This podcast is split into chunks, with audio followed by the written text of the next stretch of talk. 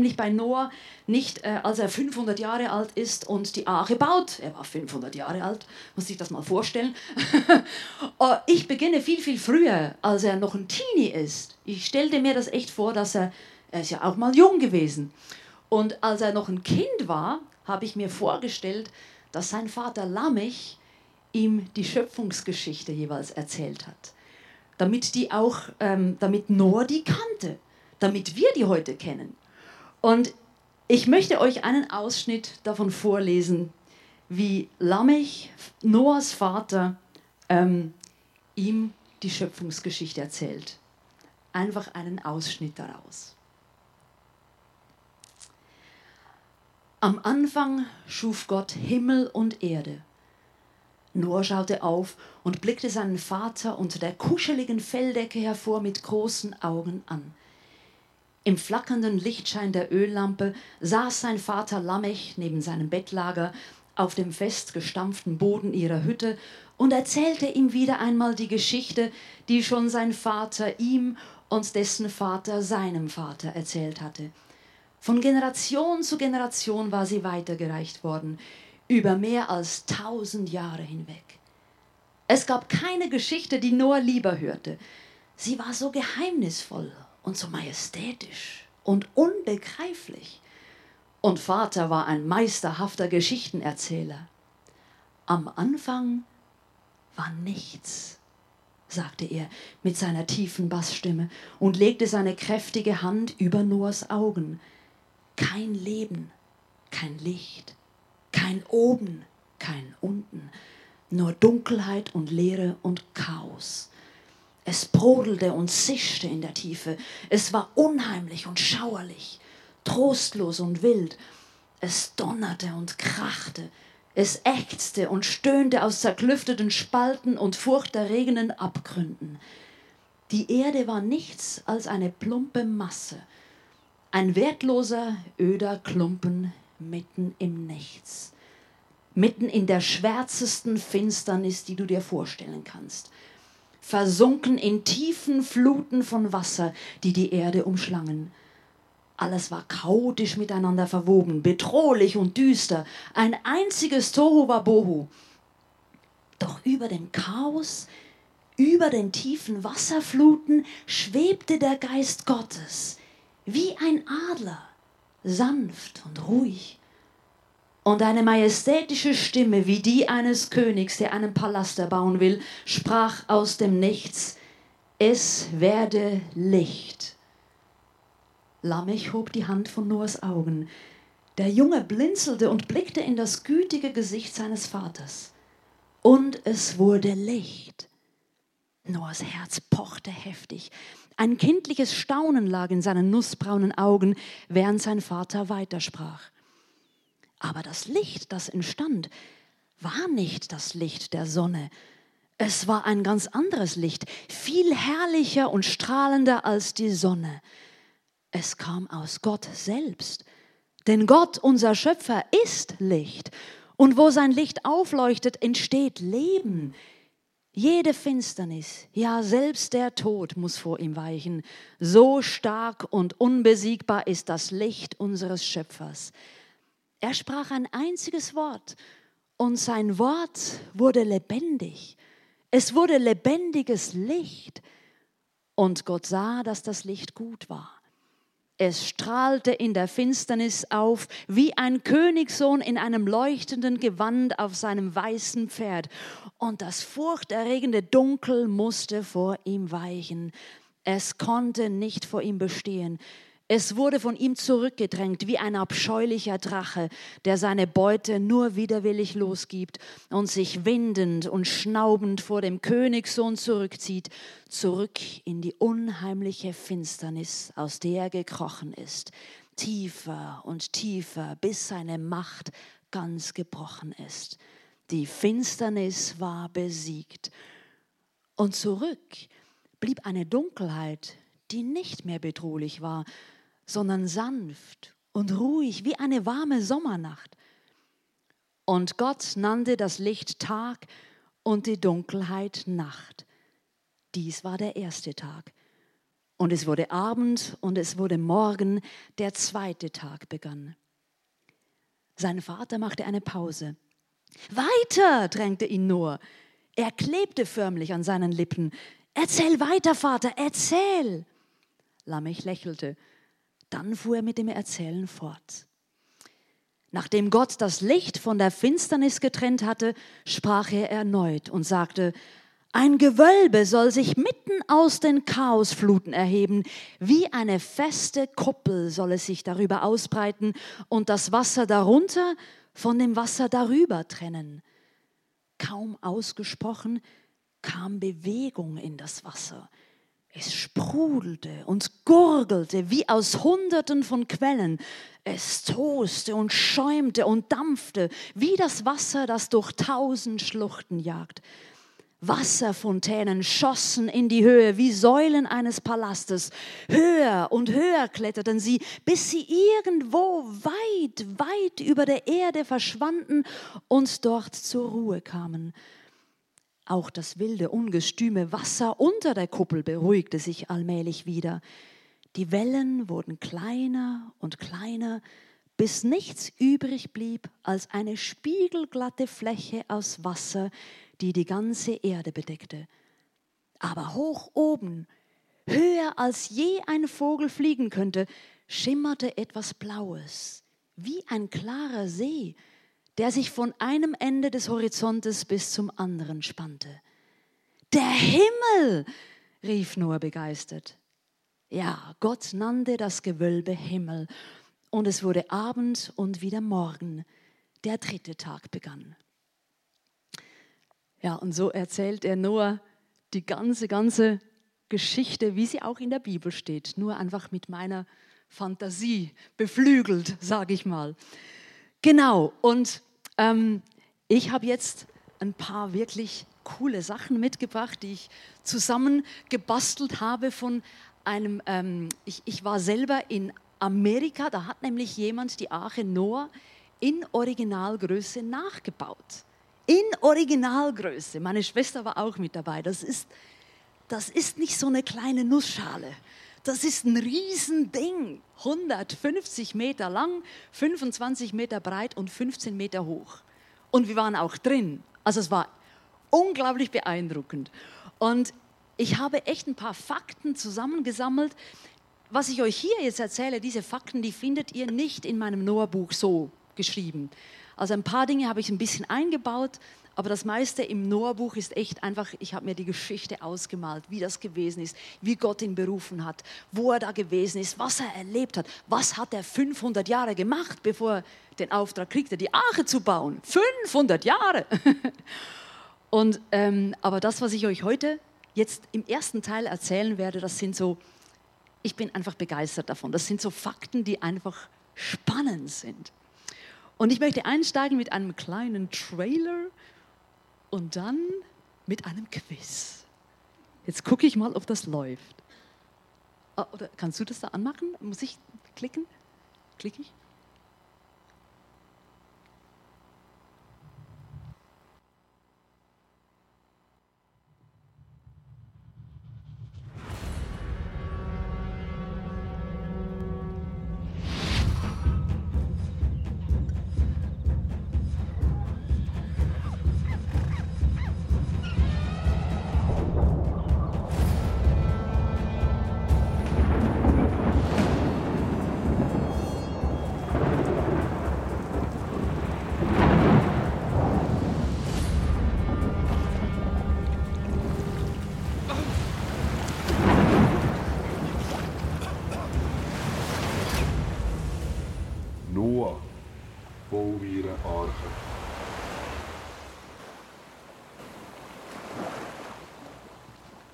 Ehrlich gesagt habe ich den Trailer geklaut, aber ich durfte ihn klauen. Es hat nämlich einer, äh, hat das, das gemacht, der, hat, der ist bei den Pfadfindern und die haben die Arche auch gebaut in einem Pfadfinder-Weekend. Äh, und ich fand das so cool und habe ich gesagt, darf ich das verwenden? Und er sagte, ja, natürlich. Und deswegen habe ich ihn euch jetzt so zeigen dürfen. Jetzt kommen wir zu einem wirklich coolen Quiz, denn in der Arche sind ja viele Tiere gewesen und ich habe einfach ein paar echt interessante Facts und lustige Fakten auch rausgesucht von Tieren und ihr dürft hier mitspielen. Und jetzt gucken wir gleich mal, ob das funktioniert. Oh. Ja. Die erste Frage ist nämlich, welches ist das älteste Tier der Welt? Was denkt ihr? Ist das ein Hai? Ist es eine Schildkröte? Oder ist es eine Koralle? Hm. Also wer ist für den Hai? Wer ist für den Hai? Hai hat nur zwei Stimmen, fünf. Okay, der Hai hat nicht viele Stimmen. wer ist für die Schildkröte? Okay, Schildkröte hat viele Fans. Wer ist für die Koralle? Okay, hat auch viele Fans. Dann gucken wir doch mal. Also auf dem dritten Platz. Oh, auf dem dritten Platz. Ja, da ist diese Schildkröte, die nennt sich Aldabra Riesenschildkröte und die wird sage und schreibe 256 Jahre alt. Sehr, sehr alt. Also, jetzt auf dem zweiten Platz. Jetzt gucke ich, ich weiß nie, wo ich hinklicken soll. Soll ich hier? Soll ich? Ich muss den, den unteren muss ich drücken. Ich habe immer den oberen gedrückt. Okay, ich schaffe das schon. Ha, da waren wir schon. Jetzt. Der zweite Platz ist der Grönlandhai.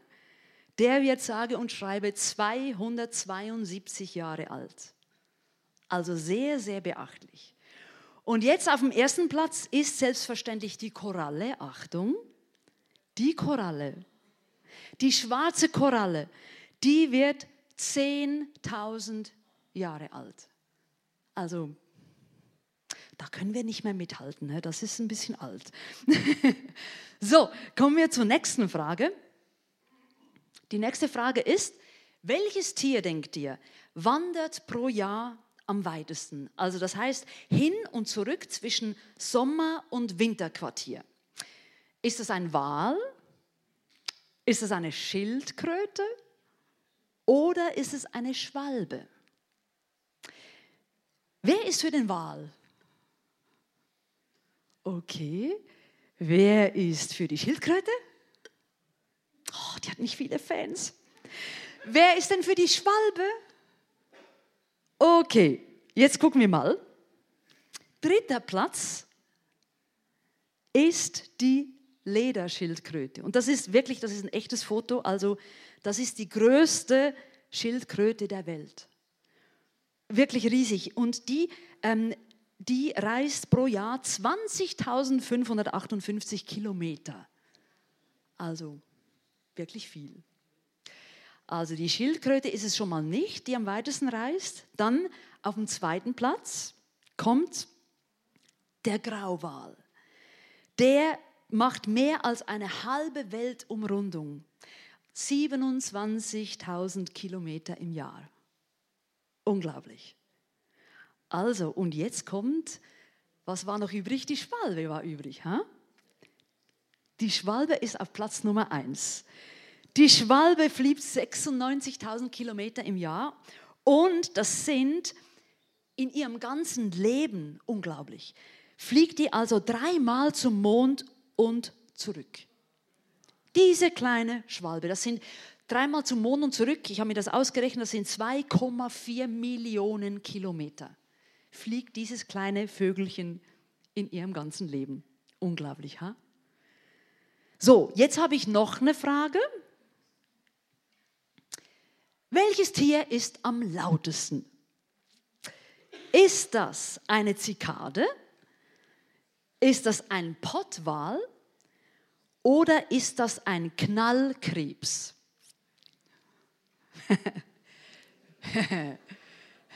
Wer ist denn für die Zikade?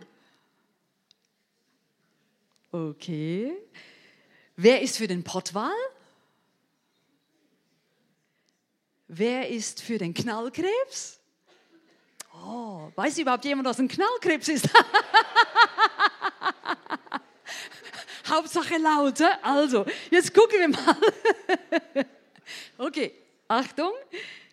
Auf dem dritten Platz hätten wir, warte, so, dritter Platz, die afrikanische Zikade. Die ist so laut, 106,7 Dezibel und ich habe das als Vergleich, jetzt muss ich gucken, ob das so funktioniert. Ja, das ist so laut wie eine Autohupe, ne, lauter als eine Autohupe, die ist nämlich 90 Dezibel. Also dieses kleine Ding ist lauter als eine Autohupe. Ich habe das hier sogar aufgeschrieben, genau. Die Autohupe wäre 90 Dezibel und die ist 106,7, die ist laut. Aber sie ist nicht das lauteste Tier. Achtung, auf dem zweiten Platz hätten wir den Pottwal. Unglaublich. Der kriegt 230 Dezibel hin und da man ja nicht so weiß, was das bedeutet, habe ich euch einen Vergleich. Also, das ist so laut wie, Achtung, wie ein Düsenjet. Ein Düsenjet, wenn er startet, ist er 130 Dezibel laut. Und ich bin sicher, ich bin noch nie neben einem Düsenjet gestanden, aber ich glaube, er ist sehr laut. Der Potzwal ist lauter. Unglaublich, oder? So, und jetzt wollt ihr bestimmt wissen, mit diesem komischen Knallkrebs. Achtung. Also, eigentlich heißt er Pistolenkrebs. Pistolenkrebs. Und der bringt 250 Dezibel hin. Und ähm, Jetzt muss ich euch aber erzählen, was das mit diesem Krebs auf sich hat. Wie, wie kriegt er das denn hin? Die Schere kann er klacken. Ihr seht da diese riesige Schere. Mit dieser Schere kann er klacken. Dieses Klacken erzeugt eine Luftblase und diese Luftblase, die implodiert mit einem Knall. Und dieser Knall ist so laut, dass er kleine Tiere betäuben und sogar verletzen kann. Und jetzt kommen noch verrücktere Fakten über diesen Pistolenkrebs. Bei dieser Implosion erhitzt sich das Wasser ähm, in, dieser, in, diesem, äh, in dieser Blase auf mehr als 4700 Grad Celsius. Das ist fast so heiß wie die Sonnenoberfläche. Ich habe das gelesen, sonst würde ich es nicht glauben. Und während des Zweiten Weltkriegs erlangte dieser Knallkrebs sogar eine gewisse Bekanntheit, weil mit ihren Knallen waren sie so laut, dass sie die militärischen Sonar Sonaranlagen zur Ortung von U-Booten störten. Dieser kleine Krebs hat es wirklich drauf. Ist das lauteste Tier, das es gibt. Unglaublich, oder? so, und jetzt habe ich gedacht, ich mache noch was mit Geräuschen. Jetzt wird es jetzt wird's wirklich interessant. Welches Tier macht dieses Geräusch? Und jetzt hört euch das einmal an und überlegt dann, wir haben zur Auswahl, zu Beginn, wir haben zur Auswahl den Leoparden, dann in der Mitte haben wir die Schwarzfersenantilope und rechts haben wir das Nilkrokodil. Jetzt hört euch den Sound an und überlegt, welches Tier macht wohl dieses Geräusch.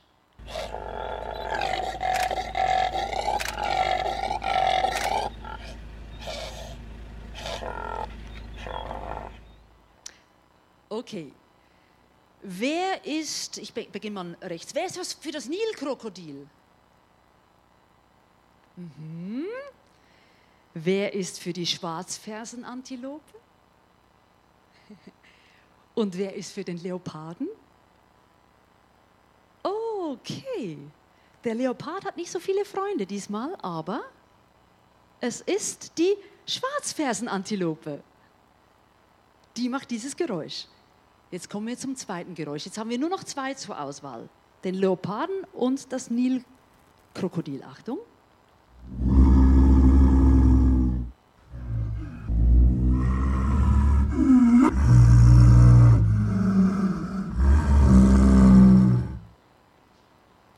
Tja, Leopard oder Nilkrokodil? Wer ist für den Leoparden? Wer ist für das Nilkrokodil? Mal gucken, ob ihr recht habt. Achtung. Tja, jetzt bleibt noch das Nilkrokodil und wie sich das anhört, das hört sich so an.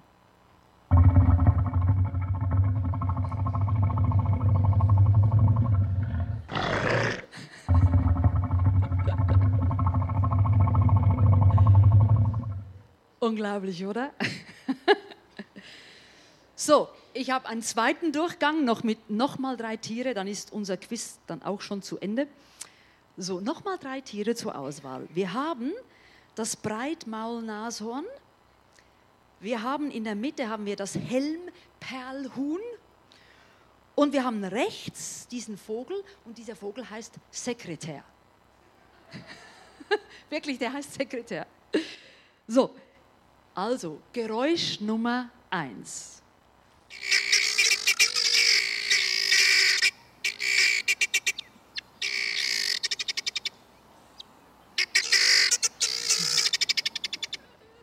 Hm. Also, wer ist für das Nashorn? niemand, okay. Okay, niemand. Okay. Wer ist äh, für das Perlhuhn in der Mitte? Und wer ist für den Sekretär? Okay. Gucken wir mal, wer das Geräusch macht. Es ist das Perlhuhn. so, jetzt haben wir noch zwei zur Auswahl: Nashorn oder Sekretär. Achtung.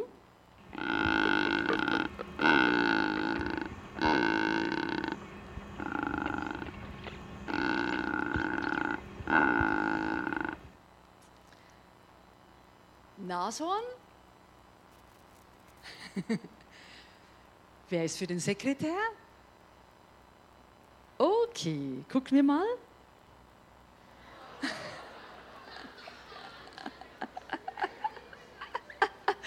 so, und jetzt, wie hört sich wohl das Breitmaul, Breitmaulnashorn an? Achtung.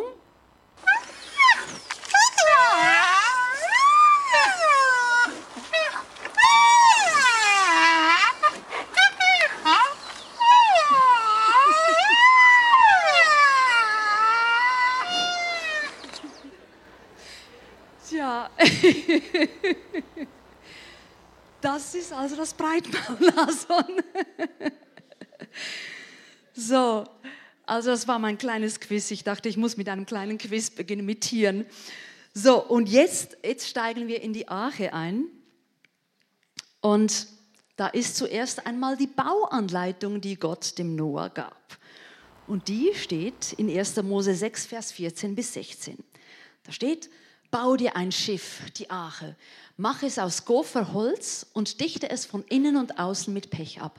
Drei Stockwerke soll es haben und jedes Stockwerk mehrere Räume. Es muss 150 Meter lang, 25 Meter breit und 15 Meter hoch sein. Setz ein Dach darauf, das einen halben Meter hoch ist und bau an einer Schiffsseite eine Tür ein. Das ist die Anleitung, die Noah hatte. Viel mehr hatte er nicht. Und jetzt, über, jetzt zeige ich euch mal, wie groß das, das Schiff, die Arche, gewesen ist. Die Länge äh, in der Bibel steht 300 Ellen, also das sind 150 Meter. Und das äh, sehen wir jetzt hier. Also so sah sie schon mal nicht aus. Das ist, wie wir es uns immer vorstellen, aber so sah sie nicht aus. Okay, sie sah ganz anders aus. Hier ist ein Vergleich. Und zwar ähm, 150 Meter lang im Vergleich zur Titanic die Titanic war also doch noch ein bisschen größer, aber äh, schon beachtlich, 150 Meter. Und eine Boeing 747 ist zum Beispiel 71 Meter lang, dass man ungefähr so einen Größenvergleich hat. Jetzt als Vergleich Breite, Höhe und die Fläche, das ist sehr, sehr interessant. Da haben wir als erstes mal die Breite von der Arche, das war 25 Meter, das ist so breit wie zwei Schulbusse hintereinander also ziemlich breit. Dann die Höhe, die ist so hoch wie drei Giraffen, 15 Meter, das sind drei Giraffen übereinander.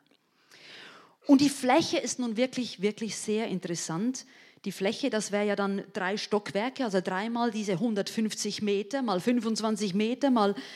Und das sind 1,2 Fußballfelder. Also wirklich viel Platz war da in dieser Arche. 1,2 Fußballfelder. Dann die Ladekapazität. Es mussten ja ganz viele Tiere drauf. Also wie viele wissen wir halt nicht so genau.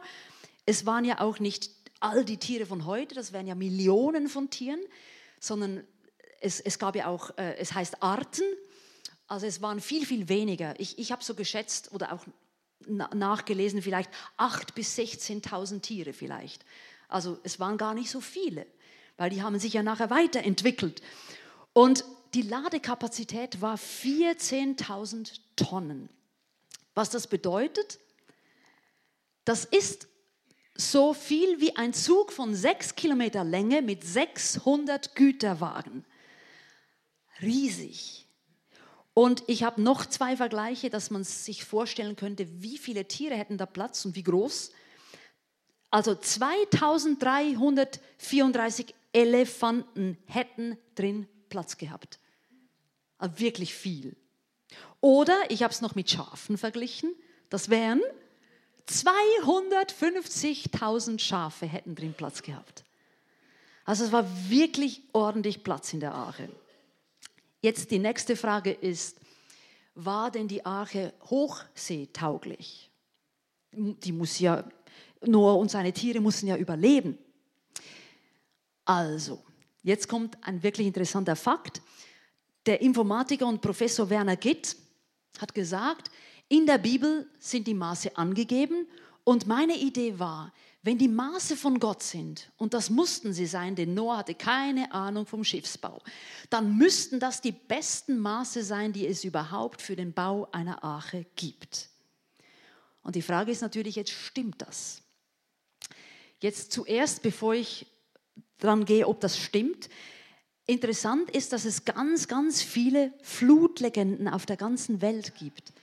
Also die Geschichte von Noah steht nicht nur in der Bibel, es gibt es gibt insgesamt ungefähr 300 Flutlegenden. Und in allen ist gemeinsam, dass es Welt, eine weltweite Flut war und dass es ein Schiff gab und dass es wenig Überlebende gab.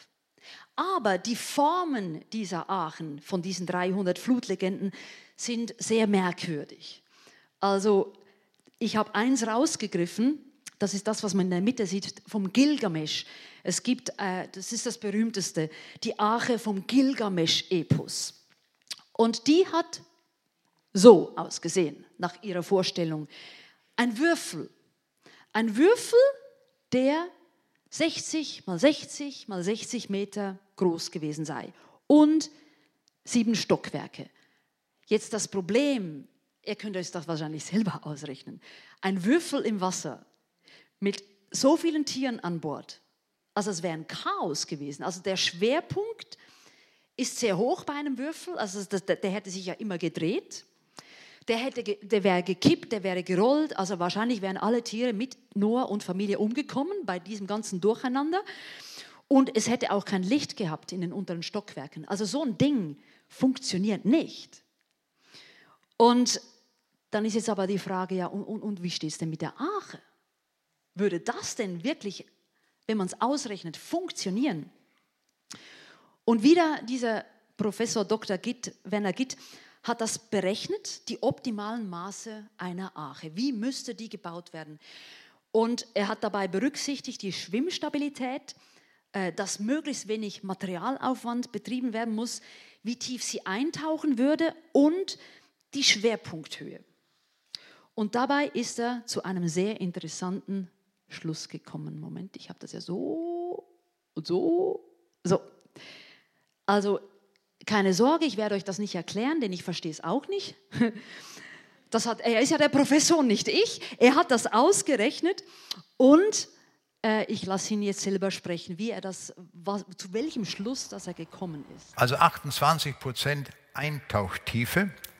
Und wenn wir jetzt da das Maximum nehmen und den Punkt runterloten, dann kommen wir auf den Wert, den wir dort sehen, 1,667, wenn man es genau abliest. Und was ist das? Das ist genau das Verhältnis von 50 äh, zu 30. Also 30 Ellen, 50 Ellen hoch, 30, 50 Ellen breit, 30 Ellen hoch. Dieses Schiff also sehen wir hier, was wir jetzt hier so ermittelt haben, das wäre die allerbeste Arche, die man bauen kann. Das heißt also, das Ergebnis ist wie folgt. Wenn wir diese Maße nehmen, das habe ich ja aus der Bibel entnommen, die Maße aus der Bibel geben uns also stellen wir fest durch Berechnung, es sind ingenieurmäßig die besten Maße, die es gibt. Das ist ein schönes Ergebnis und zwar ist das natürlich sehr vertrauensvoll bezüglich der Bibel. Das heißt, wir können also die Dinge, die die Bibel uns sagt, auch mit den Mitteln modernster Technik und Computern nachrechnen und stellen fest, diese Maße sind nicht zu verbessern. Genial, oder? Also mich begeistert sowas total. Und ich habe es hier nochmal aufgeschrieben.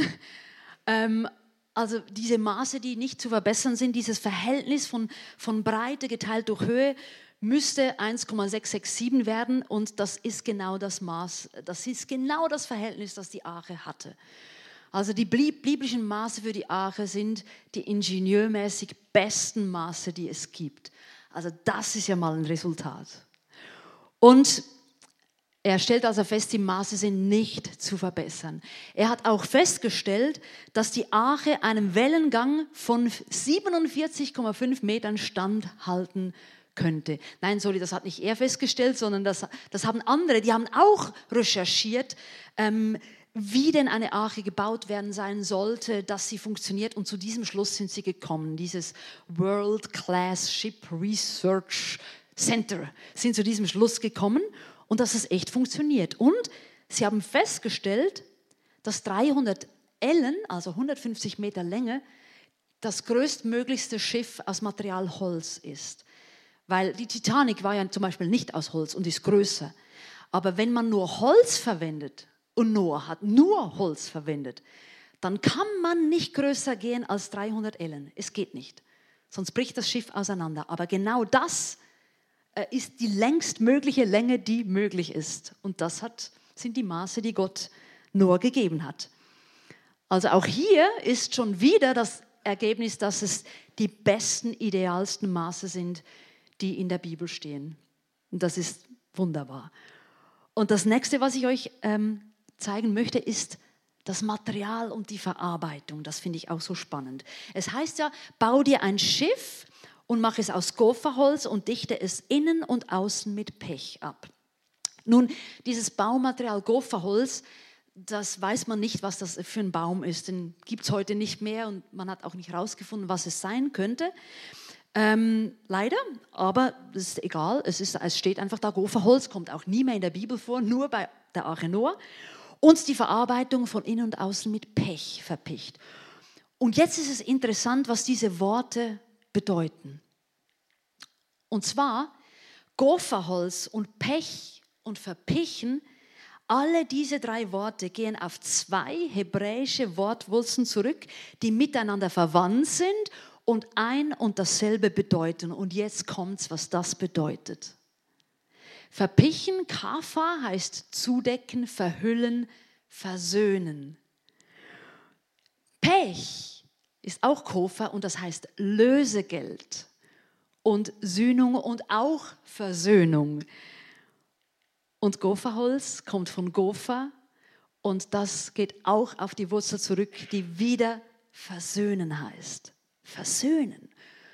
Und wenn man sich das so überlegt, dann, ich denke, mit diesem Wort Versöhnung kommt man automatisch drauf, was das eigentlich im übertragenen Sinne für, für uns heute bedeuten könnte. Also die Arche, ich habe es so übertragen, die Arche mit Gopherholz und von innen und außen mit Pech abgedichtet. Also quasi wurde die Arche mit Holz der Versöhnung gebaut und von innen und außen mit Versöhnung zugedeckt. Und da fällt mir halt nur eine Person ein, die diese Versöhnung symbolisiert. Und ich denke, ihr wisst, von wem ich hier spreche. Von Jesus, der die Versöhnung ist für unsere Sünden, wie es steht im 1. Johannes 2, Vers 2. Und im 1. Johannes 4, Vers 10 steht, dass er für alle, dass er alle Sünden auf sich nahm und sie gesühnt hat. Und ich habe extra mal ein anderes Bild genommen, nicht das wir alle kennen, wo am Kreuz hängt. Ich habe das mal irgendwo gesehen und ich fand das der Wahnsinn, dieses Bild, so diese Symbolik, was er alles wirklich trägt. Und ihr könnt da sehen, es ist ziemlich furchtbar, was da alles oben gezeichnet ist. Das sind die Sünden der ganzen Welt, die er, deine und meine Sünden, deine und meine äh, dein, deinen und meinen Bockmist, der er getragen hat dort am Kreuz. Und ich habe das Bild noch ein bisschen verändert. Quasi, das ist jetzt wie wenn er, er hat die Arche getragen, er hat Noah und die Tiere getragen und genauso hat er uns durch den Sturm getragen. Er hat den Sturm auf sich genommen. Sein Blut hat unsere Schuld, bedeckt unsere Schuld und er ist die Versöhnung, mit der er uns gerettet hat. Ja, also ich finde diese Symbolik unglaublich stark. Mit diesem Pech und dem Goferholz und dem Verpichen, dass das alles Versöhnung bedeutet. Also von innen und außen versöhnt. Und jetzt gehen wir einen Schritt weiter. Jetzt gehen wir, ich habe noch ein paar, ein paar Sachen.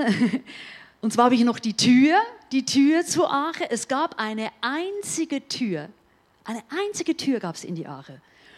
Und auch hier habe ich halt wieder eine Symbolik drin gesehen. Und zwar, Jesus ist die Tür.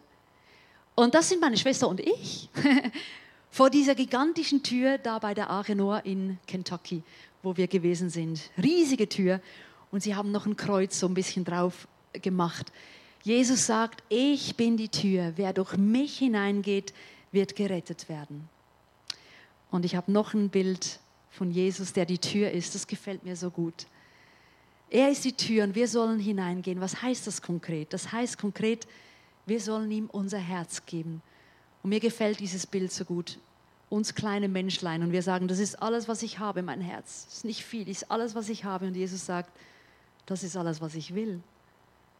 Ich finde das so schön. Ich finde das so schön. Ja, und dann kommt der nächste Punkt. Der Herr schloss hinter Noah zu. Also nicht Noah hat die Tür der Arche verschlossen, sondern Gott selbst. Und da heißt es, er allein, also Jesus, hat, Davids, hat als Davids Nachkommen den Schlüssel zum Heil. Wo er aufschließt, kann niemand mehr zuschließen. Wo er aber zuschließt, kann niemand mehr öffnen. Und genauso hat er die Arche versiegelt. Es kam niemand mehr rein oder raus, sie war versiegelt. Und genauso ist es mit dir und mir. Wenn er dich versiegelt hat, wenn er dich in seinen Arm genommen hat, da kann dich niemand mehr rausholen, rausreißen aus seiner Hand, niemand. Er allein verschließt die Tür hinter dir zu, damit dir nichts zustößt und er allein kann Türen öffnen. Nur er kann das. Und das andere, das mir auch so gut gefällt, dass wir in Jesus neu sind. Ist jemand in Christus, so ist er eine neue Kreatur. Das Alte ist vergangen, siehe, Neues ist geworden. Also wenn wir durch diese Tür hineingehen, dann sagt Jesus, dass wir eine neue Kreatur werden, dass wir komplett neu werden.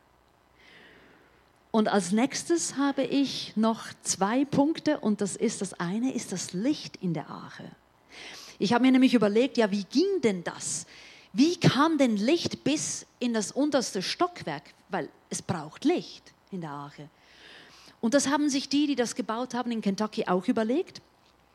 Und die, äh, also das steht auch in der Bibel mit dem Licht, dass oben soll eine Lichtöffnung sein. Sie darf bis zu einem halben Meter unter den Dachrand reichen.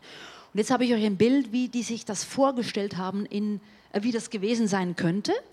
Die haben sich überlegt, dass von oben nach unten so, das habe ich in meinem Buch auch so beschrieben dann, dass es so wie ein Keil ist ähm, und, und das Licht kommt dann oben rein, wie man es hier sieht, und so kann das Licht bis in die unteren Stockwerke kommen. Und das, dass das funktioniert, haben wir, kann meine Schwester und ich bestätigen, das haben wir wirklich gesehen. Ich habe da ein Foto gemacht. Ähm, oben sind die Lichtschächte und das Licht geht wirklich durch die drei Stockwerke hindurch und verbreitet sich in der ganzen Arche. Also mega cool. Also Licht war wirklich vorhanden. Und jetzt noch das Letzte, ähm, was die Arche angeht. Ähm, und das ist das hier. Ah, nee, das habe ich ja noch. Hey. Genau. Denn Jesus ist ja das Licht in unserem Leben. Ähm, er sagt, ich bin das Licht für die Welt. Wer mir nachfolgt, wird nicht in der Dunkelheit umherirren, sondern er hat das Licht, das ihn zum Leben führt. Also Jesus ist das Licht. Und Jesus hat quasi die ganze Arche beleuchtet und so will er auch in deinem Leben das Licht sein. Und es heißt auch, dein Wort ist meines Fußes Leuchte und ein Licht auf meinem Weg. Also er gibt dir auch Licht, damit du etwas siehst, damit du vorwärts gehen kannst. Er beleuchtet deinen Weg. Und das letzte, der letzte Punkt, den ich noch bringe in dieser Sache mit der Arche, ist diese Geborgenheit in der Arche. Denn Gott hat gesagt, drei Stockwerke soll die Arche haben und jedes Stockwerk mehrere Räume. Und für das Wort Räume hat er auch, könnte man auch sagen, Nester. Und also er hat nicht gesagt, und dann baust du da Käfige mit Gitterstangen und dann sperrst du die Tiere da ein. Er hat gesagt, baue Nester. Und bei Nester, da kommt mir so ein Vogelnest in den Sinn und die Vögel geben sich ja alle Mühe. Das ist ja gemütlich für die kleinen Vögel, die zur Welt kommen, in einem Nest. In einem Nest ist Geborgenheit. Also die Tiere hatten Platz, die fühlten sich wohl in der Arche. Und das ist einfach so ein Bild ähm, äh, von zwei Bären, die wir da gesehen haben. Und die hatten auch wirklich alle Platz. Die haben das so da uns also da gezeigt und das hat wirklich funktioniert. Man denkt, die, die, die Tiere hatten Platz und die haben sich wohlgefühlt in der Arche. Und der Vergleich zu uns heute ist, dass du geborgen sein kannst in Jesus. Bei dir bin ich sicher geborgen, beschützt in jeder Gefahr. Und dieses Bild gefällt mir so gut, quasi mit diesen Händen und dieser kleine Junge, der in diesen Händen ist.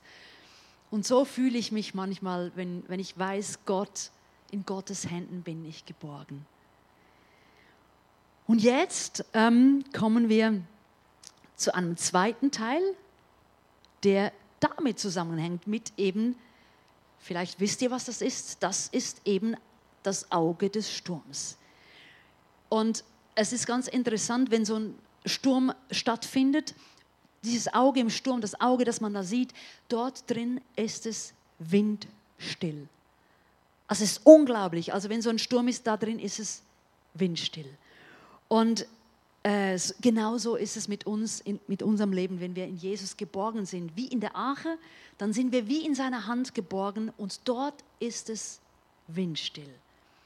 Aber es fühlt sich meistens nicht ganz so an. Also die Arche, die ist ja auch hin und her geschaukelt, so wie unser Leben auch hin und her schaukelt. Und wir alle kennen es. Die Stürme unseres Lebens sind manchmal heftig. Und ich habe gestern schon ein paar, von ein paar Stürmen erzählt. Und heute möchte ich noch von ein paar anderen Stürmen erzählen. Und dazu habe ich euch zuerst, also jetzt machen wir einen Riesensprung. Ich hoffe, ihr könnt mir folgen zu diesem äh, zu diesem zweiten Teil. Ich habe euch zuerst ein Video mitgebracht. Das ist jetzt ganz was anderes als die Arche Noah. Das hat sich wirklich so zugetragen. Ich habe das gefilmt. Das, und somit hat einer meiner riesigsten Stürme in meinem Leben begonnen mit diesem Video, was da passiert ist. Ähm, ich habe lange Zeit in Brasilien gelebt unter Straßenkindern und wir haben da einmal demonstriert für die Straßenkinder. Und ähm, ich möchte euch dieses Video, ich glaube, es ist fünf Minuten, möchte ich euch zeigen, dass ihr und von da aus erzählen, was nach, nachdem wir das gemacht haben, was da passiert ist. Also ich nehme euch jetzt mit von der Arche Noah. Vor ganz vielen tausenden Jahren machen wir einen Riesensprung in die heutige Zeit und gehen nach Brasilien zu den Straßenkindern, zu einem wirklich heftigen Erlebnis, das ich dort gemacht habe. Und das möchte ich euch jetzt zeigen. Jedes Jahr nahmen wir die Straßenkinder mit in ein Camp, weg vom harten Überlebenskampf auf der Straße, an einen Ort, wo sie eine Woche lang Kinder sein dürften.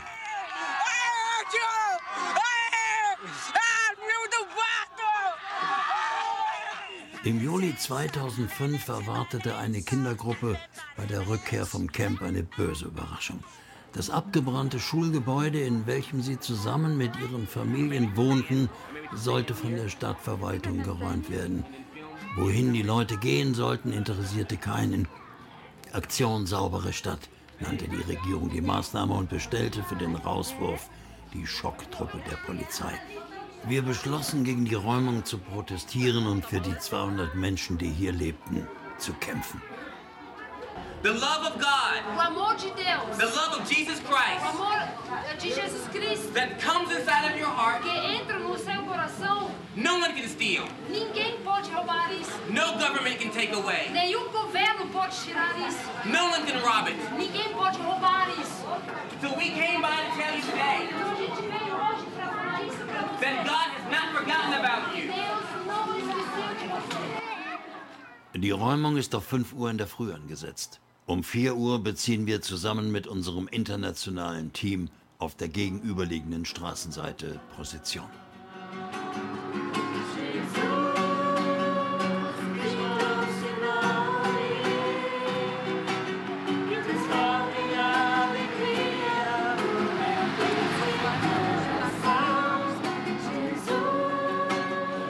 It's amazing how God has brought people from all over the world to fight for the forgotten people. We will fight. We will fight.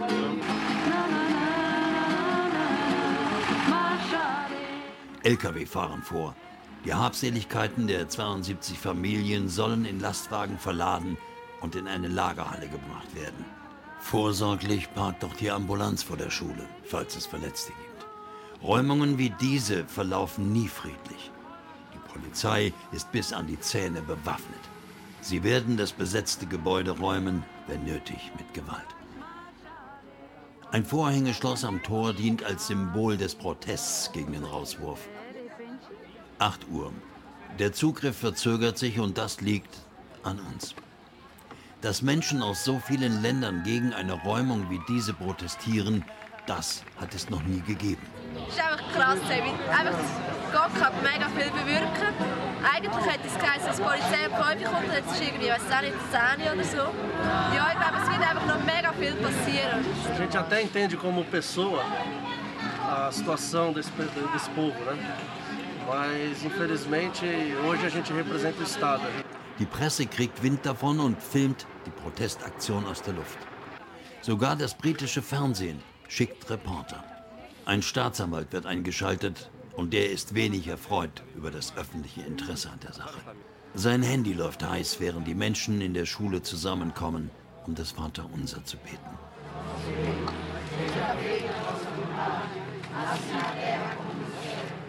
Auch wir beten und hoffen auf ein Wunder.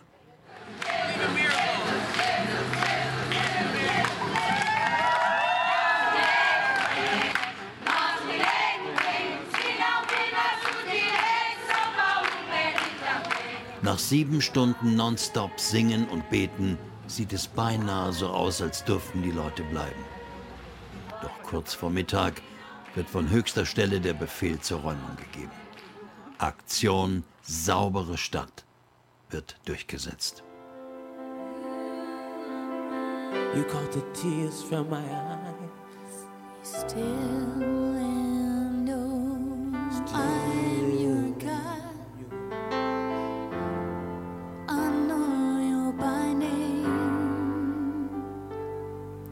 Be still, I love you, my child.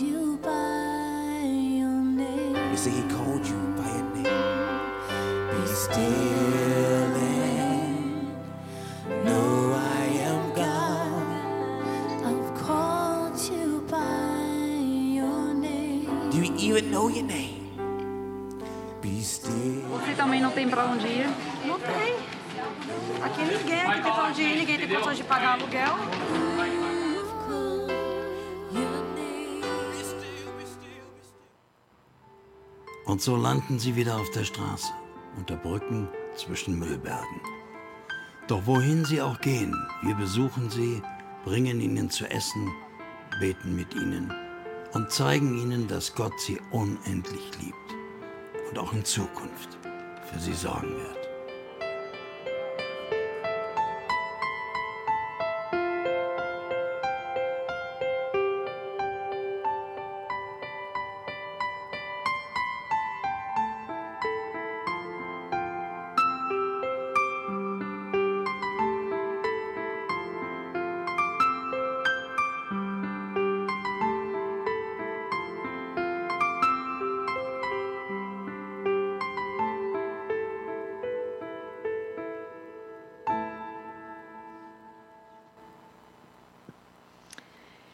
Ja, das war eine wirklich, wirklich heftige Sache und ich weiß es heute noch wie gestern, als wir da gestanden haben und gesungen haben und die Kinder trotzdem auf die Straße gestellt wurden wieder.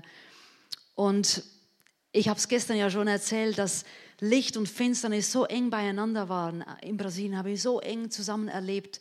Also quasi die Kraft Gottes und die Kraft Satans, des Teufels, haben wir so krass nebeneinander erlebt, mein Mann und ich. Und hier war es besonders heftig. Und das, was ich eigentlich von diesem Sturm erzählen möchte, das ist, der Sturm ist erst danach für mich losgegangen. Und zwar acht Tage nach diesem Vorfall hat es an der Tür geklingelt oder geklopft und da stand die Polizei vor der Tür. Und die sagten, äh, wer ist Damaris Kofmehl? Und ich sagte, das bin ich, mitkommen. Und die haben meinen Pass genommen, die haben meinen Laptop genommen. Ich habe ein Papier gesehen, das sie dabei hatten und dort drauf stand äh, Strafbefehl oder so, habe ich irgendwie entziffern können und mir ist Angst und Bange geworden. Ich habe nur überlegt, was geht denn da ab? Und dann musste ich mit und musste auf äh, ein Polizeirevier irgendwo äh, und dann bin ich echt ausgelöchert worden. Für drei Stunden bin ich verhört worden. Und die wollten mir irgendwas anhängen und haben und ich wusste immer nicht, worum es geht. Und ich merkte aber, es, es ist irgendetwas, die, die, die versuchen mir was anzuhängen. Und erst viel, viel später ist mir plötzlich eingefallen, warum. Weil, weil wir demonstriert haben, weil wir quasi ähm, das Gesicht, äh, die Stadt Sao Paulo hat wegen uns ihr Gesicht verloren. Und irgendein Kopf musste rollen. Und ich war die einzige Person, die sie die sie quasi greifen konnten. Alles andere waren ja als Touristen waren sie da. Nur ich habe vorher, ich habe man in Brasilien gelebt, mich konnte man packen. Und so haben sie mich dort drei Stunden lang verhört und ich hatte echt Angst, ich komme ins Gefängnis und ich weiß nicht mal wieso, wo, wo, wofür eigentlich, was habe ich verbrochen. Man hat mir irgendwie vorgeworfen, ich, hätte, ich würde Kinder missbrauchen. Also das sind Dinge, haben sie mir an den Kopf geworfen und ich hatte keinen Anwalt und einfach da drei Stunden und die hatten hatten der, der, ich weiß nicht mal, was das war, ein Staatsanwalt, ich habe keine Ahnung, es war so wirr alles. Die hatten eine Akte, die war so dick über mich, so dick. In den Filmen, in den Krimis ist sie doch jeweils einfach eine Mappe und die klappen sie auf und es ist ein Foto drin und meine war so dick. Ich habe so Schiss gekriegt. Und nach diesen drei Stunden, als ich entlassen wurde aus diesem Gebäude und äh, dann ging ich irgendwie noch runter und ich, ich wollte meinen Mann anrufen, der war da gar nicht dabei. Und ich, ich ging noch in ein Restaurant, das war gerade über die Straße, habe mich da hingeschleppt, habe mich hingesetzt, wollte noch einen Orangensaft bestellen und meine Stimme hat versagt. Und ich saß da und ich, ich konnte meinen Arm nicht mehr bewegen und ich konnte nicht mehr sprechen. Und das hat eine halbe Stunde gedauert. Und erst ganz viel später hat mir ein guter Freund von mir, hat mir gesagt, äh, der arbeitet mit äh, Trauma, also Leute, die traumatische Erfahrungen gemacht haben, hat mir gesagt, du hast ein Trauma gehabt, das, du hast, das war ein Trauma. Nicht echt, ja, Traum. Da, da kann es sein, dass man sich einsperrt, dass man abschaltet. Das ist dir passiert. Und ich so, was, das habe ich gar nicht geschnallt. Aber ich konnte eine halbe Stunde nicht reden und mich nicht mehr bewegen. Und da war für meinen Mann und mich irgendwie klar, wir können nicht länger in Brasilien bleiben. Ich habe gestern schon einige Vorfälle erzählt und es war uns einfach klar, wir müssen aus diesem Land raus. Und ich kann euch sagen, ich habe Schiss gehabt, dass die mich irgendwie an der Grenze noch abpacken irgendwie. Ich wusste ja nicht mal wofür, aber ich dachte, die hängen mir was an. Ich weiß, so läuft das in Brasilien. Die hängen mir was an. Und dann, als wir in die Schweiz kamen, ging es quasi fast nahtlos weiter. Denn dadurch, dass die Polizei mich verhaftet hat und das hat sich dann rumgesprochen und keiner wusste so recht, was los ist, aber da sind plötzlich Gerüchte im Umlauf gewesen. Weil die Studenten waren ja auch mit dabei, die haben das alles mitgekriegt, dass ich verhaftet worden bin. Wieso denn und was ist denn los?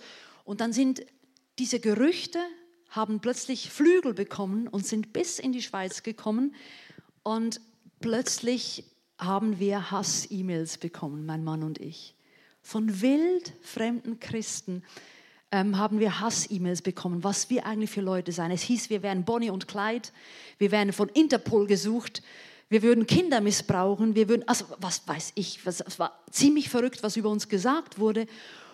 Und die E-Mails sind jeden Morgen reingekommen und jeden, die sind reingekommen. Ich habe nicht mehr mich getraut, an den Computer mich zu setzen und meine E-Mails zu checken. Ich bin manchmal vom Computer gesessen und habe gezittert.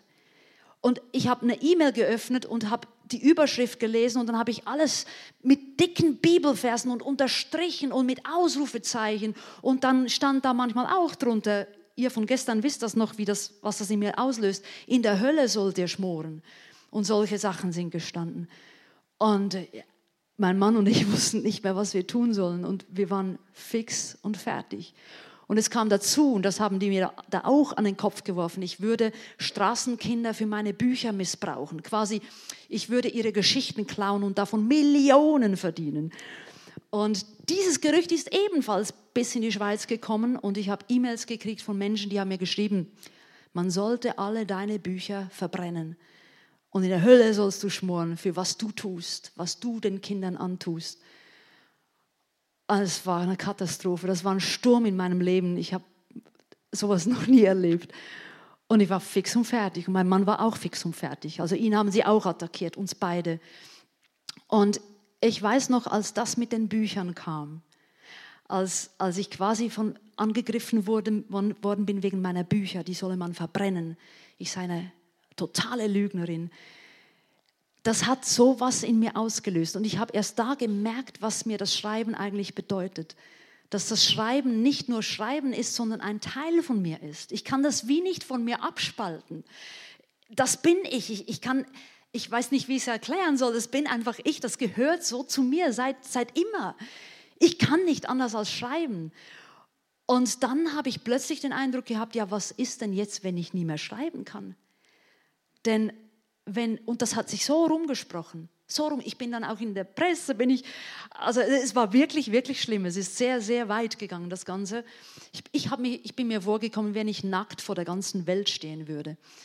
Und, ähm, und dann hatte ich echt den Eindruck, jetzt werde ich nie mehr ein Buch schreiben können, weil keiner wird mir mehr einen Satz glauben, den ich schreibe. Keiner wird mir mehr glauben. Es ist vorbei. Meine Karriere ist vorbei Unsere Karriere ist vorbei von meinem Mann und mir. Den Straßenkindern helfen können wir auch nicht mehr und ich kann keine Bücher mehr schreiben. Denn keiner glaubt mir mehr ein Wort. Und das war etwas vom Schlimmsten für mich. Zu denken, wer bin ich denn ohne meine Bücher? Wer bin ich denn, wenn ich nicht mehr schreiben kann?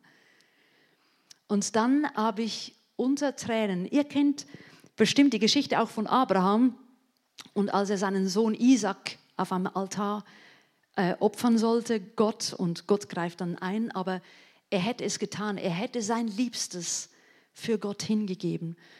Und mir kam einfach das so in den Sinn und dann habe ich Gott wirklich gesagt, okay, wenn das jetzt so sein soll, dass ich nie mehr ein Buch schreiben kann, dass kein Mensch mehr sich interessiert dafür, was ich schreibe, dann gebe ich dir jetzt diese Gabe zurück. Du hast sie mir gegeben dann du darfst sie wieder haben. Und mach daraus, was auch immer du willst. Wenn es so sein soll, so, dann, und du nur noch für mich da bist und ich sonst nichts mehr schreiben kann, dann soll es so sein. Du hast sie mir gegeben, du darfst sie wieder wegnehmen, wenn du möchtest. Das war eines von den schwierigsten Dingen, quasi mein, mein Talent, meine Gabe, mein Alles auf den Altar so quasi zu legen und Gott zu sagen, du darfst es, du darfst es wieder haben wenn es so sein soll. Und dann ist in dem Sinne ein bisschen diese Ruhe im Sturm gekommen. Denn interessanterweise sich, hat sich dieser Sturm, der um uns getobt hat, hat sich beruhigt. Und ich kann euch nicht mal mehr sagen, wieso. Was der, es war nicht ein bestimmter Auslöser. Plötzlich haben diese Stimmen aufgehört und die waren einfach weg. Und wir haben weitergelebt und weiter unter den Straßenkindern gearbeitet. Ich habe weiter Bücher geschrieben. Es war einfach weg. Also es war wirklich so wie die Sturmstillung, als Jesus einfach sagt, und Sturm, geh weg, still, schweige.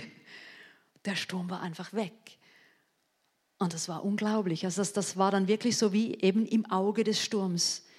Diese, diese Stille und auch dieser Frieden im Herzen, egal was kommt, Jesus weiß es und er geht mit uns dadurch, durch was auch immer kommen mag in unserem Leben. Und wer gestern dabei war, weiß, es sind noch viele andere Dinge passiert, unter anderem auch, dass mein Mann so früh verstorben ist mit 44 Jahren. Das war auch so ein heftiger Sturm. Und ähm, äh, aber äh, nach all diesen Stürmen ähm, und eben auch diesen Verleumdungen und dem, dem Fliehen fast aus Brasilien und dem, meine Bücher auf den Altar legen, habe ich wirklich erleben dürfen, wie ich geborgen bin in Gott, wie er mich festgehalten hat. Und er hat mich auch daran erinnert, so quasi, wie ich wirklich in diesem Auge des Sturms war. Der Sturm hat getobt. Aber interessanterweise konnte mich der Feind nie wirklich anfassen. Denn hier stehe ich, ich bin immer noch hier, ich habe 45 Bücher geschrieben, ich bin immer noch hier. Ich bin nicht im Gefängnis gelandet in Brasilien. Ich hätte dort enden können. Ich, ich bin noch hier. Ich durfte weiter Bücher schreiben. Ich darf immer noch weiter Bücher schreiben. Also quasi der Feind konnte mich bis zu einem gewissen Grad anpacken, aber eben nicht ganz, weil ich so wie eben Noah in der Arche war. Er, konnt, er konnte mich nicht greifen. Er konnte alles probieren, aber letztlich war ich geborgen in Gott. Und das ist auch, was ich euch jetzt zum Schluss so mitgeben möchte, dass du, und ich bin sicher, du kennst Stürme in deinem Leben. Vielleicht steckst du jetzt gerade in einem Sturm und du weißt nicht, wie es weitergehen soll. Aber obwohl, du, obwohl es sich so anfühlt, und ich bin sicher, in der Ache haben die sich ständig übergeben müssen, weil es wahrscheinlich, das war ja der Sturm aller Stürme, und den haben sie durchlebt, sie haben überlebt. Und Gott, sie waren wie in Gott geborgen obwohl um sie herum der Sturm tobte, wie wir es wahrscheinlich uns nicht vorstellen können, war Noah und seine Familie und die Tiere geborgen in der Hand von Gott. Und das möchte ich dir zusprechen, dass du das wirklich ganz bewusst auch so wahrnehmen darfst. Wenn du im Sturm bist, dann ist Jesus bei dir. Und manchmal stillt er den Sturm, dass er einfach weg ist, aber manchmal geht er auch mit dir dadurch, Schritt für Schritt.